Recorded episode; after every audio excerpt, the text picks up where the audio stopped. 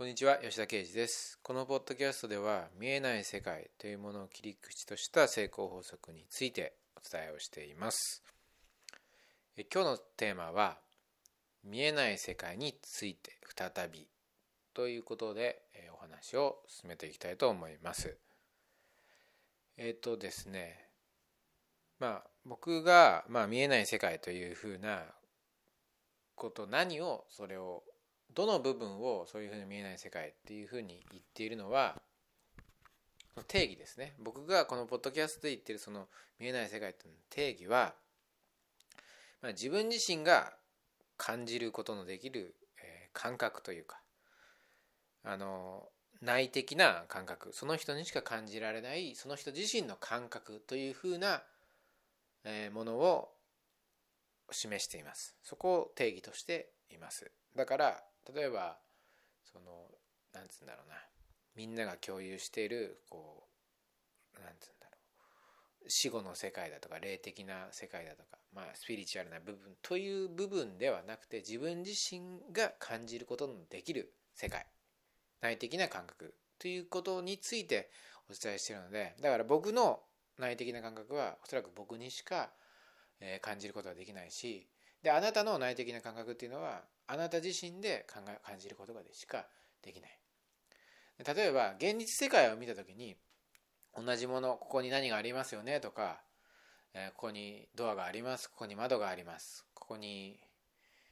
え、水がありますっていうような形で共有することはたやすいわけです。ところが内的な感覚の場合はまずそのその人その人の世界がまず違うっていうこともありますし、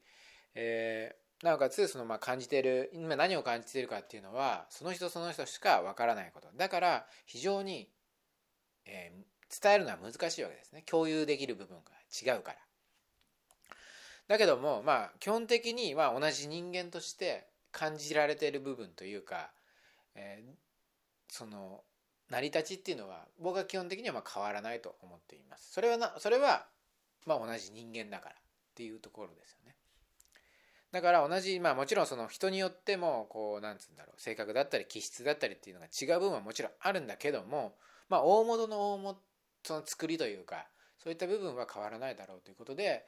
僕が感じている見えない世界っていう部分の感覚をお伝えすることによってそのその感覚を自分自身の中から探してもらいたいんですね。直接ね、現実世界みたいにここにドアがありますよっていうような形ではお伝えすることはできないけども見えない世界のおいてのドアっていうのはこういうふうな感覚として感じられるんですよっていうふうな形でお伝えすることによりあなたの感覚になった時にあそのそそのドアっていう感覚がこういう感覚なのかっていう形で探してもらえればいいんですね。でそれで自分の中で掴んでいくそういうふうな、まあ、伝えるポイ伝え方というかそういうことがあのそういうなんかちょっと一個面倒くさいあのコミュニケーションの仕方というかお伝えする方法っていうのが必要になってくるのでだから大事にしていただきたいのはこの例えば聞話を聞いてあそうなんだって終わるんではなくて自分自身でどういうことなんだろうかっていうふうな形で考えてみる自分自身でやってみるっていうことによって初めてつかめてくるっていうことなんで、ま、そのことをぜひ意識しながら、ま、聞いていただければと思います。でですねあの見えない世界はどういうものなのかっていうものについては第1回目のあの放送でちょろっとですねなんかお伝えしたのでもし,、まあ、もしまだ聞いていないのであれば、えー、その部分を聞いてみてください。で結構第1回目長いのでまあ確か後半の後半10分ぐらいで伝えたこと。その形要は視覚情報と聴覚情報を一致させるみたいなそういうふうな形で、まあ、お伝えしているので、まあ、ぜひですね聞いていない方はどういう感覚なのかってことをきを、まあ、一つ分かこれは非常に分かりやすい例を挙げたので誰でも納得できる形で、えー、提示したので、まあ、ぜひ第1回目の音声はあ聞いていただければと思います。で、まあ、今回はそのまあ、同じこと言ったらねあの意味ないんで、えーまあ、に見えない世界についてのついて再びということでまあいくつかまあ、どういうふうな感覚があるかっていうのを、まあ、僕自身、まあ、分かりやすい例をいろいろ探してみたんですけどもまず1つ目が、まあ、これパソコン普段触ってない人にはちょっととっては分からない感覚になってしまうんですけどもこうまあキーボードを打ちますよねその時に、まあ、ブラインドタッチっていうありますよねもうこうキーボード見ないで、えー、パソコンの画面だけ見てそのどこどこにどのあのボタンがあるかっていうのが分かってるからこうバーッと早く打てるわけですよ。でまあこの今回このことをブラインドタッチを切り口として、まあ、お伝えしていこうと思うんですけども、まあ、ブラインドタッチができる人ってていうのは何ができているかっていうと自分の中に要はこのキーボードの ABCD、ね、っていうそのどこに何があるかっていうそのこのキーボードがボタンが、えー、もう自分の頭の中に分かるわけですよね。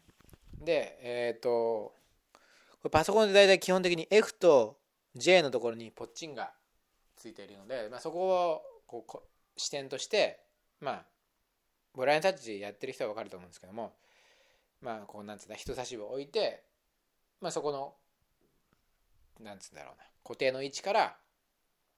まあ、えー、この固定の位置はしっかりと置いたままと打ちたいそのボタンをにまあ、指をずらして押していく。で押し終わったらまたその定位置に戻っていくっていう風なまあ感覚ありますよね。からそのそれをまあ基本としてるんですけどもそれをやるときにですね基本的には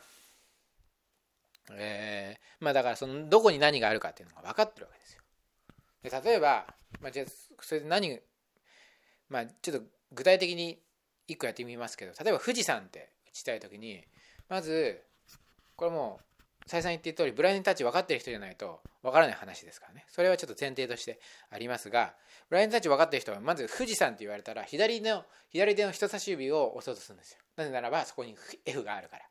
で富士山だったら感覚的にまず左側が意識される。でえっ、ー、と「ふ」だから FU U だから右上ですね。右のちょっと上側にありますと。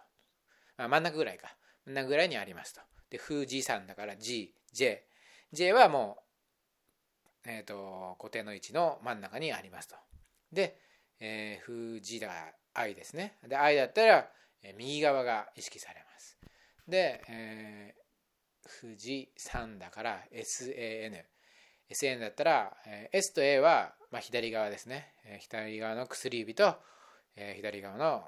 え小指。そして最後 N だから、まあ、真ん中下あたりが意識されるわけです。でこれはパソコンのボードが目の前になくてもなんとなく僕の話が分かるわけです。確実に。ブラインタッチでき人ブラインタッチができる人であれば。富士山って言われた時に真ん中右上、えー、真ん中で右上あたり。で左の方。でもうちょっと左の方。で最後下の方って。形がこうかんそのなんつうんだ視覚ではないんだけども感覚的な感覚的な意味で見えてるっていう風な状況が起きてくると思うんですね。だからこんな感じでですねあのなんつうんだろうな。でまあもちろんそのブランドタッチできない人であれば例えば普段えっ、ー、とのこう自分が得意としている行為でいいんですけども例えばまあ車の運転でもいいし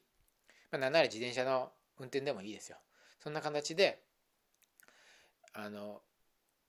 なんつうんだろうな。今やっていなくても、どんな感覚でやってるかっていうのを、今この瞬間に感じられると思うんですね。それは何でかって言ったら、自分の中にその感覚がもう養われていて、作られているから。だから、それを再現することができる、イメージすることができるってことなんですね。で、だから自分の中にはそういった感覚があるんだっていうことを、えー、まあ、要はだからこの話をして何を言いたいかというと自分自身の中にはあなた自身の中にはそういう感覚があるんだっていうことを、まあ、しっかりと認識してもらいたい。それでまあちょっとこの話をしたっていうことなんですけども。そしてまあ何かゆその夢を実現させるとか目標を実現させるっていうことのえー、プロセスというか、えー、その過程で行うべきことっていうのはこの感覚を形成させていくことっていうことが非常に重要なわけですね。未来こうなりたいっていう未来予想図というか未来の設計図をその感覚を使いながらこんな形だっていうふうな形でイメージしていくこう形で作り出していくっていうプロセスが絶対的に必要になってくるわけです。何かを、えー、例えばその目標実現のですねそういったものには何かこうイメージしましょうみたいなことをよく言われますけども、まあ、要は単純にイメージしてるだけじゃはっきり言って絶対にうまくはいかないわけです。そういった確かに目の前にあるんだ。ね。確かに目の前にキーボードがあって富士山ってあ打てるんだっていうふうなその感覚と同じような感じでイメージしていくと。こうあこれ絶対にあまあ絶対にというかまあしっかりとここにあるんだっていうふうな形でその感覚が確かにあるんだっていうレベルと同じような感じでイメージしたものについては叶うわけです。叶叶うってわけですっていうかあの実現できる方向に向かっていけるっていうことなんですね。だからまあイメージしたら何でも叶いますよとかって言われますけど、だからそうではないっていうことです。そういったイメージができるもの。明確にこれは大丈夫なんだっていうふうな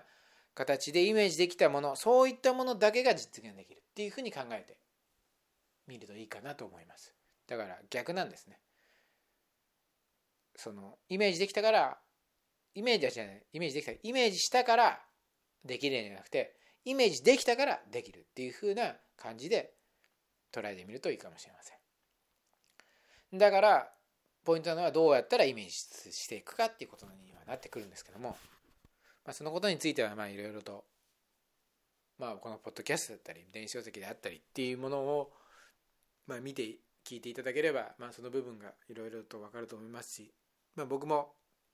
今後そういった部分の細かい部分もしっかりとお伝えできればと思いますのでまあ詳しい話はここではできませんが